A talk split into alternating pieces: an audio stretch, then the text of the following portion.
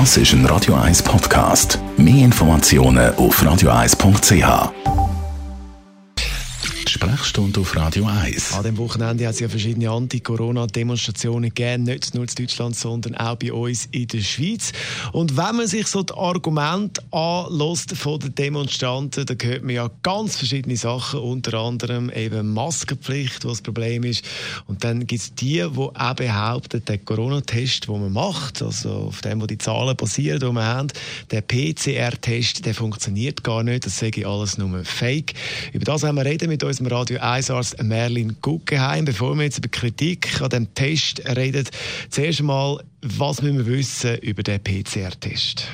Das ist ein Test, wo man das Erbmaterial, jetzt im spezifischen Fall von Corona, von, von dem Virus, kann dadurch nachweisen, indem es in dem Test vervielfacht wird. Und irgendwann einmal hat es so viel, dass man es dann optisch sichtbar machen kann. Das passiert in der Regel mit einem fluoreszierenden Farbstoff. Jetzt gibt es die Gruppe von Leuten, die sagen, der Test funktioniert nicht oder ist nicht zuverlässig.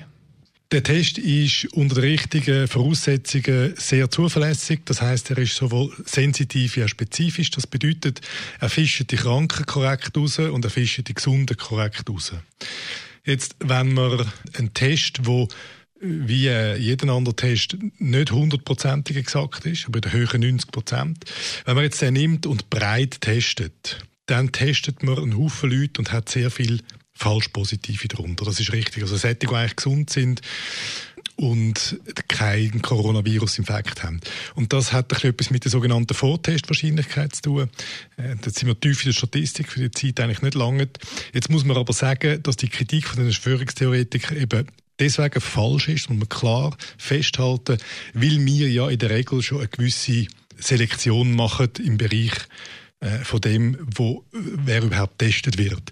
Das bedeutet, solange man Leute mit einer höheren Infektwahrscheinlichkeit aufgrund von der Symptomen oder der Exposition ähm, gegenüber Expo ähm, Corona-Infizierten testet, ist der Test extrem zuverlässig und aussagekräftig. Bleiben wir noch ein bisschen bei den Argumenten der Anti-Corona-Demonstranten. Jetzt lassen wir mal die wilden Verschwörungstheorien auf der Seite von Bill Gates und Mikrochip bei der Impfung und äh, Deep State, äh, Weltverschwörung. Es gibt ja einen Grundtenor, dass viele sagen, die Regierung und auch wir Medien übertreiben mit der Gefahr im Zusammenhang mit Corona. Haben Sie da einen Punkt? Also, ohne dass ich die Zeit unnötig strapazieren muss man sagen, dass wenn man äh, zurückschaut, sind so Theorien ähm, Begleiterscheinungen von allen grossen Epi- und Pandemien gewesen. Das hat, kann man in der Best bestens nachvollziehen. Also in dem Sinn ist das nicht außergewöhnlich oder erstaunlich. Dann ist es die Aufgabe von der Regierung, konservativ zu sein und zu warnen, also sich quasi so in Richtung Sicherheit zu irren. Und die Medien, die berichten halt einfach konsequent über was ist. Im Grundsatz ist, wenn man Länder wie Amerika anschaut oder jetzt andere Länder, wo das äh, mit ähnlich guten Voraussetzungen wie wir nicht konsequent ernst genommen haben, sind Konsequenzen äh, halt schon schwerwiegend. Und darum muss man sagen, nein. Ich glaube, wir müssen einen Umgang lernen mit dem Virus, aber die Bagatellisierung, wie sie von den Verschwörungstheoretikern betrieben wird, die ist klar verantwortungslos. Unser Radio 1 Arzt Merlin Guggenheim ist das gewesen zum Thema Corona-Test, PCR-Test.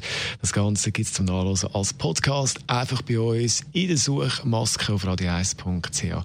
Sprechstunde Gesundheit eingeben. Radio 1